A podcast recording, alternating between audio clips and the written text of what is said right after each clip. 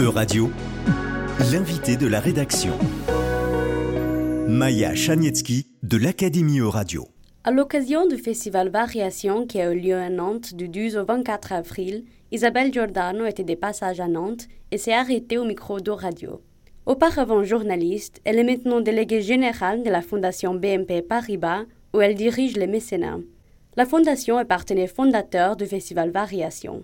Isabelle nous parle des actions de la Fondation et de ses liens avec la banque PNB Paribas. La Fondation BNP Paribas essaye d'accélérer en termes de transition sociale, écologique et en termes de solidarité. On a trois champs d'intervention.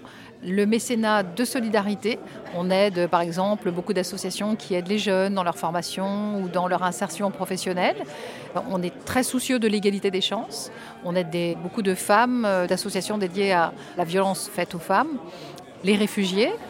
Deuxième domaine d'intervention, c'est l'environnement, qui est une vraie préoccupation pour nous à travers un programme de recherche. On donne des bourses à des chercheurs, biodiversité et climat. Et puis, troisième domaine d'intervention, c'est la culture et c'est la raison pour laquelle on est ici ce soir à Variation, puisque c'est un festival qu'on a cofinancé et co-créé. La fondation, c'est la fondation de la banque BNP Paribas, qui existe depuis. Donc cette fondation existe depuis 38 ans. C'est une des plus anciennes fondations, une des plus grosses fondations en France. Et surtout, bah, elle essaye de jouer un rôle d'accélérateur et elle essaye de faire en sorte qu'il y ait plus d'initiatives sociales, solidaires. Elle essaye d'améliorer l'état du monde et de faire en sorte qu'on ait une société un peu plus durable, responsable et fraternelle. La fondation PMB Bariba, c'est une fondation qui lutte pour améliorer la société, surtout en ce qui concerne l'environnement. Cependant, la banque BNP Paribas a été critiquée plusieurs fois pour ses actions vers l'environnement.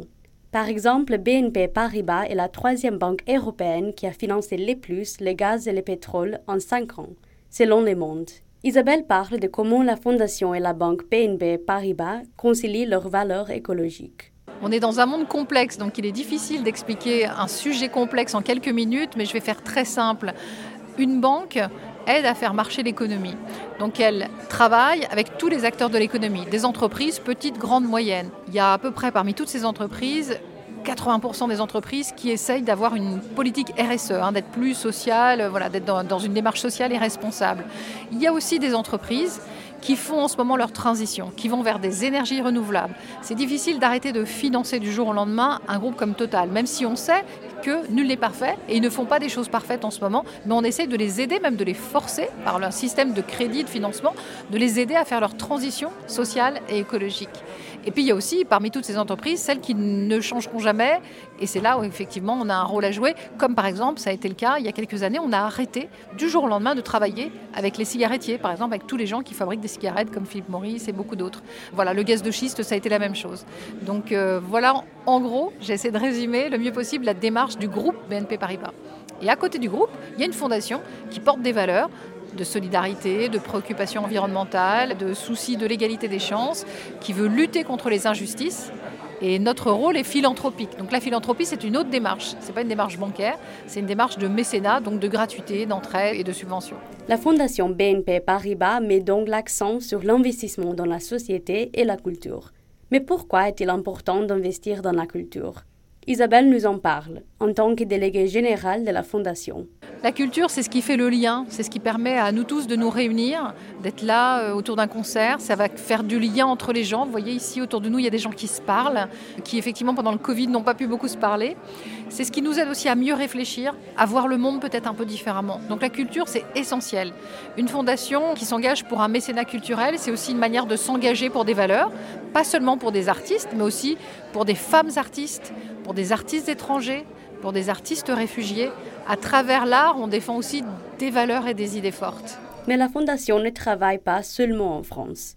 Isabelle dévoile l'impact de la Fondation partout en Europe. On est très très proche de tous nos collègues. Il y a également une fondation en Allemagne, une fondation en Italie. Enfin voilà, on travaille au niveau européen, au niveau international, puisque le groupe BNP Paribas est un groupe international avec 200 000 salariés dans le monde, installés dans 57 pays. Et surtout vraiment, c'est une banque européenne. Donc l'essentiel des activités de la fondation se passe en France, avec des programmes par exemple comme Dream Up, qui dans 30 pays permet à des associations de favoriser l'éducation artistique. Il y a également un programme de réfugiés. Donc là aussi, on travaille beaucoup avec la Suisse, avec l'Allemagne, avec l'Espagne. Donc voilà un petit peu pour vous donner des exemples de tout ce qu'on peut faire au niveau européen. Et je pense surtout que, encore plus depuis le Covid, les problèmes, ils ne sont pas français, ils sont internationaux ou européens. Et je vous en cite deux qui sont les mêmes problèmes qu'on rencontre dans tous les pays. Le premier, c'est les inégalités, les inégalités sociales notamment. Et deuxièmement, c'est l'environnement. Donc le dérèglement climatique, il est présent dans tous les pays du monde. Donc on est tous confrontés aux mêmes problèmes. Et c'est par cet esprit de coalition, en travaillant ensemble, qu'on arrivera vraiment à, à résoudre ces problèmes. Isabelle elle-même possède un mélange de cultures, étant d'ascendance italienne par son père et guadeloupéenne par sa mère. Elle constate comment ces cultures lui ont donné une perspective différente sur le monde et son travail. Je suis persuadée que d'avoir une double culture, même si parfois on a un petit peu de mal à l'accepter au début, c'est vraiment une richesse. C'est vraiment quelque chose qui nous permet d'avancer, de voir le monde différemment, de réfléchir différemment, de se confronter à des manières de faire un peu différentes. Et moi, ma double culture, oui, m'aide beaucoup encore aujourd'hui. Et je pousse vraiment, c'est un combat personnel, je pousse pour qu'il y ait euh, beaucoup plus de diversité dans les instances dirigeantes, dans les entreprises, dans les associations, dans les fondations, dans les lieux de culture comme ce festival. C'est très très important. La diversité, c'est la clé de tout, c'est une richesse.